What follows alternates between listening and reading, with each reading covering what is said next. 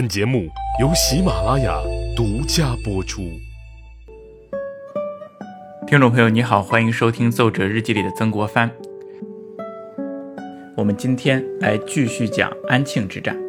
上一次啊，我们说这个安庆之战呢，它就是一个包围战，一圈包着一圈。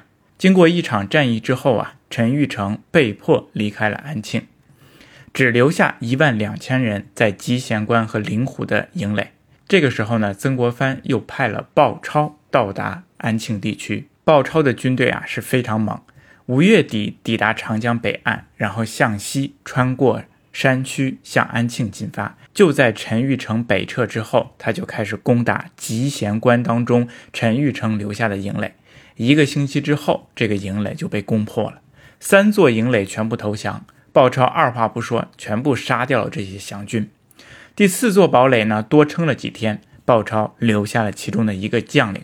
不过呢，他带着这个将领啊，跑到安庆城的城下，把这个将领给活活肢解了，让城里的守军明白，这就是反抗的下场。就这样，集贤关的四千太平军就被干掉了。那么现在呢，在安庆城外还剩下灵湖的十八座营垒，这里有八千人，他们撑的时间更久一些。不过，在曾国荃的攻势之下，他们也坚持不下去了，就投降。投降怎么处理这些降军呢？八千多万的降军，一时让曾国荃呢手足无措。这么多人，哎，几乎和自己围城的部队差不多。如果管理不好的话，他们在起兵反事儿，那反而得不偿失。于是啊，部下献计说，最好呢把这些降军杀掉，以绝后患。不过曾国藩说：“这么多人怎么杀呢？杀也得有个办法呀。”部下说：“我有办法，我们打开营门，一次放进来十个人，把他们杀掉，尸体呢从营的后门运出去，然后再进来十个人，再杀掉。就这样，十个、十个、十个，用了一天的时间，八千降军全部被杀掉。那看着堆积如山的尸体，曾国荃有点怕了，他担心杀的人太多，内心不安。那这个时候，曾国藩来信了。他对曾国荃的杀降行为怎么看呢？非常赞成，哎，而且呢，还为自己的弟弟想好了处理尸体的办法。当时正是夏季啊，你尸体都在外边堆积着不行，容易滋生细菌，产生疾病，得赶紧把尸体掩埋。如果掩埋不过来的呢，就用旧船装着这些尸体丢弃在长江当中，任由这个长江水啊把它们运到下游去。否则天气炎热是非常危险的。那这个时候啊，曾国荃心里啊，他有点放不下了，觉得自己造孽太重。那曾国藩呢，也开导弟弟，他说：“你别为杀人太多内疚啊。”他说了这样的一句话，他说：“浩劫如此之大，确实让人心悸。不过对于叛军来说，即使孔子在世，也会说这些叛军不得不杀。”哎，他引用孔子来给曾国荃打气，消除他自责的内心。不过呀，曾国荃还是自责啊，他甚至都有点想卸甲归田了。他说自己造孽太重，我不想干了。这个时候呢，曾国藩呢就有点生气了，说：“你这什么出息啊？”他说：“既然带兵打仗，自然就是要以杀贼为志，你又何必后悔杀这么多人呢？”哎，意思就是说，你杀你后悔杀这么多人，你当时就不应该来带兵打仗。这些贼人都是干了杀人放火的事，流毒南方。如果是周公、孔子在世，他们也会竭尽全力的去诛灭他们。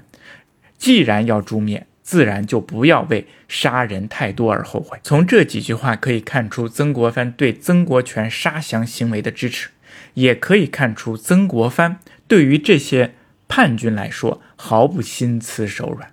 我们之前说过呀，曾国藩。有一个外号叫曾剃头，就是因为他对于这些土匪、流氓、这些叛军心狠手辣，该杀就杀。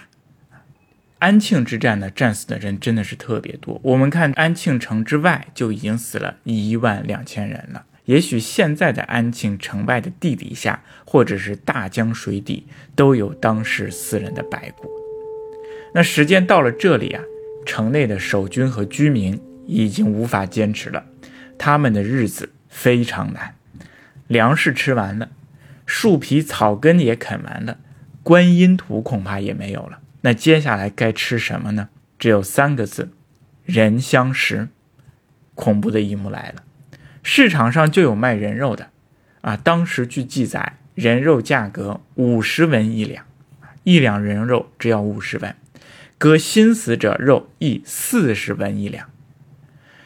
这是曾国藩的幕僚赵文烈在文章中记载的。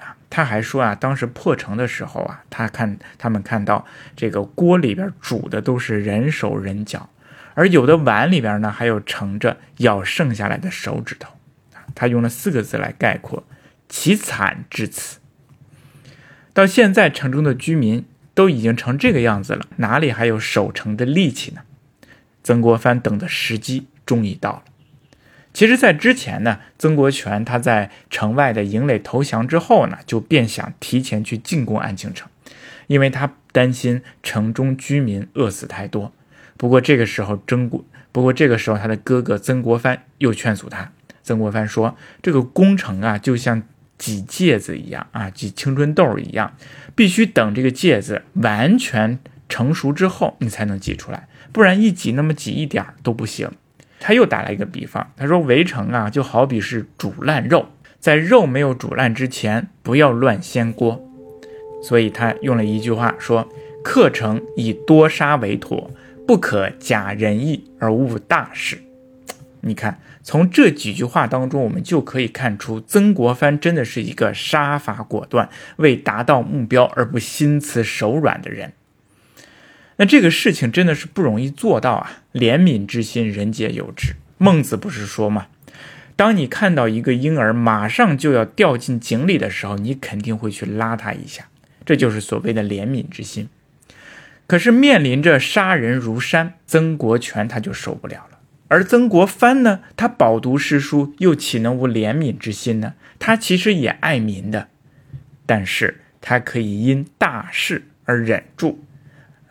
他这种鼓励多杀的行为，哎，还有这种办法呢？我想也确实不对的，确实是不人道的。但是他的这种做法真的不是常人可为呀。曾国藩他也是爱民的，但并不代表着他也爱这些参与和支持太平军的民。对于他们来说，曾国藩认为可以多杀。这种做法呢，我都不知道该怎么评价他们。大家觉得如何评价呢？我们可以打在评论区当中，一起讨论讨论曾国藩的这种行为。那曾国藩所说的这种几芥子成熟的时机呢，到现在就到了！到了农历八月时，城中之人已经完全没有力气了。这一天，湘军从西北门突入，之前挖好的地道呢也通了，众人一涌而上，守城的将士啊就都已经饿得站不起来了，哪还有力气去抵抗呢？只好跪地求饶。那这座围困将近两年的安庆城，终于被拿下了。安庆城呢，它其实早已经成了人间地狱了。那此时冲进来的湘军又再一次抢夺了这座地狱之城，城中能拿走的财物都被拿走了，拿不走的就毁坏掉。那妇女被掳掠，男人被杀死，真的是一场浩劫。据赵烈文的日记记载啊，那一天安庆城中都是昏暗的，走在路上都需要点蜡烛。赵烈文他说：“至今阴惨之气好像还凝结不散。”赵烈文看到这安庆之战呢，他心中难受，因为死人死的太多了。他在日记当中呢也说了这样的一句话：“他说无边浩劫，谁识酿成？闻之非痛非悲，但觉心中嘈杂难忍而已。”他在问这无边的浩劫到底是谁造成的呢？他不知道。我也不知道，但是我们真的想问一问，这无边的浩劫是谁造成的？不知道大家知不知道？如果你知道呢，请你打在评论区，我们一起来讨论讨论。谢谢。